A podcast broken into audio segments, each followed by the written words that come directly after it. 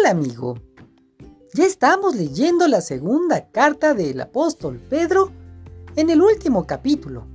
Si estás listo, comencemos.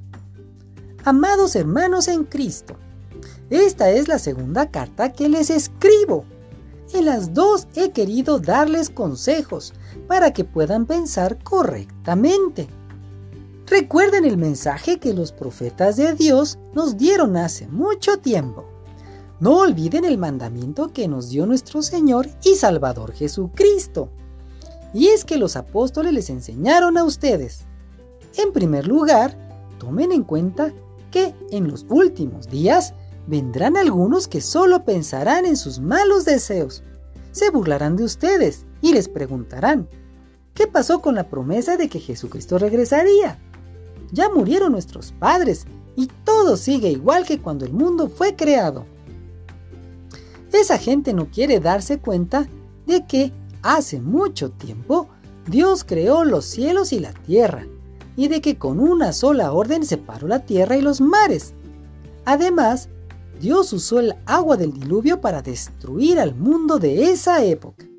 Pero con ese mismo poder ha dado la orden de que en el momento indicado los cielos y la tierra que ahora existen sean destruidos con fuego.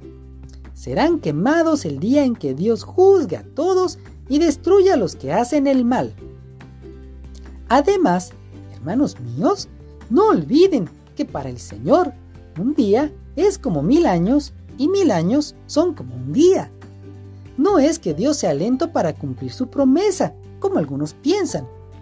Lo que pasa es que Dios tiene paciencia con ustedes, porque Él no quiere que nadie muera, sino que todos vuelvan a obedecerle. Pero cuando el Señor Jesús regrese, vendrá como cuando un ladrón entra en una casa a robar. En ese día, los cielos desaparecerán en medio de un ruido espantoso. Las estrellas serán destruidas por el fuego y la tierra y todo lo que hay en ella desaparecerán. Ya que todo será destruido de esa manera, ustedes deben obedecer solo a Dios, hacer el bien y esperar con ansias el día en que Dios juzgará a todo el mundo. Ese día, el fuego destruirá los cielos y derretirá las estrellas. Pero nosotros esperamos el cielo nuevo y la tierra nueva que Dios ha prometido, donde todo será bueno y justo.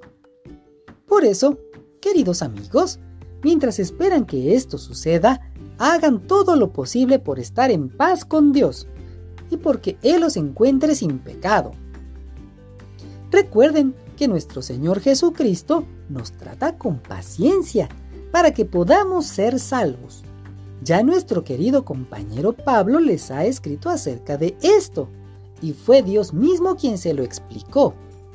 En todas sus cartas, Pablo les ha hablado de esto, aunque algo de lo que dice en ellas no es fácil de entender. Por eso no las entiende la gente ignorante ni los que no confían en Cristo, y luego las explican mal. Lo mismo hacen con toda la Biblia y por eso Dios los castigará. Queridos amigos, con esto quedan advertidos, así que cuídense mucho, no sea que los engañe la gente malvada y ustedes dejen de creer firmemente en Dios. Mejor dejen que el amor y el conocimiento que nos da nuestro Señor y Salvador Jesucristo los ayuden a ser cada vez mejores cristianos. Alabemos a Jesucristo, ahora y siempre. Amén. Fin de esta carta. Nos vemos mañana, amigo. Comenzaremos con otra. Adiós.